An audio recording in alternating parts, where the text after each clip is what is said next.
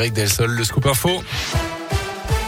Et à la une, peut-être quelques perturbations sur les rails aujourd'hui avec une grève à la SNCF. Les TGV ne sont pas impactés, mais les TER seront sans doute un peu perturbés. Les cheminots qui réclament des hausses de salaire.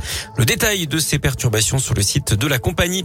Une directrice d'hôpital en garde à vue dans la Loire. Cette responsable de l'hôpital de Charlieu et de l'EHPAD de Saint-Nizier sous Charlieu est soupçonnée d'avoir détourné 250 000 euros.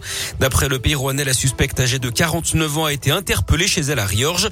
Elle est accusée d'avoir attribué un marché public de sécurité à une entreprise créée par l'un de ses proches en 2015. Cette société n'a fourni aucune preuve de prestation quelconque. Une partie des fonds qui lui étaient versés par les établissements de santé revenait ensuite sur les comptes de la directrice. On reste dans la Loire avec cet accident de la route hier à Saint-Etienne. Deux fillettes de 6 et 9 ans ont été renversées par une voiture sur un passage piéton vers 17 heures. Le véhicule conduit par un homme de 70 ans était en train d'en doubler un autre au moment du choc. La plus âgée des deux filles a été grièvement blessée et transportée à l'hôpital Nord. L'automobiliste, lui, a été placé en garde à vue. Dans l'actu local également, un homme de 32 ans mis en examen et incarcéré pour viol à Vichy dans l'Allier. Il est accusé euh, d'avoir agressé une femme de 45 ans dans les toilettes de la gare il y a 10 jours. Il a été confondu par la vidéosurveillance. Il avait été interpellé deux jours après les faits d'après la montagne.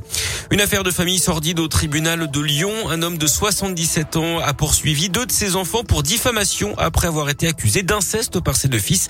C'était sur Facebook. Le cadet avait publié un premier message en janvier dernier. Il expliquait avoir été victime d'agression sexuelle dans les années 80 de la part de son père. Son frère aîné avait ensuite posté un commentaire qui allait dans ce sens, mais le mis en cause a nié les faits. Le jugement a été mis en délibéré au 18 janvier prochain. Décathlon, rattrapé par l'actualité, des kayaks pouvant être utilisés par des migrants pour traverser la Manche ont été retirés de la vente dans les magasins de l'enseigne de sport à Calais et à Grande-Sainte. Décathlon explique que ces produits sont détournés de leur usage sportif. Vendredi dernier, trois migrants avaient disparu en tentant de rallier l'Angleterre à bord de ces embarcations. Deux kayaks avaient également été retrouvés à la dérive au large de Calais jeudi et deux naufragés avaient été secourus par les gendarmes. Et puis c'est toujours un événement dans la région, l'arrivée du Beaujolais nouveau, la mise en place, la mise en Perse, pardon, c'est ce soir. Et ça se passe à Beaujeu à partir de 23 h en foot, la France termine sa campagne de qualification mondiale 2022 au Qatar sur une bonne note. Les Bleus déjà qualifiés se sont imposés 2-0 en Finlande. But de Benzema Mbappé, c'est l'Ukraine hein, qui jouera les barrages après sa victoire en Bosnie 2-0. Un bémol quand même dans cette soirée, la blessure du défenseur Léo Dubois, le capitaine de l'OL, touche à la cuisse juste avant la mi-temps. Il devrait être indisponible pendant plusieurs semaines et sera donc absent pour le choc face à l'OM dimanche soir en championnat. Et puis la Coupe de France de basket avec les huitièmes de finale et des surprises pour les clubs de nos régions.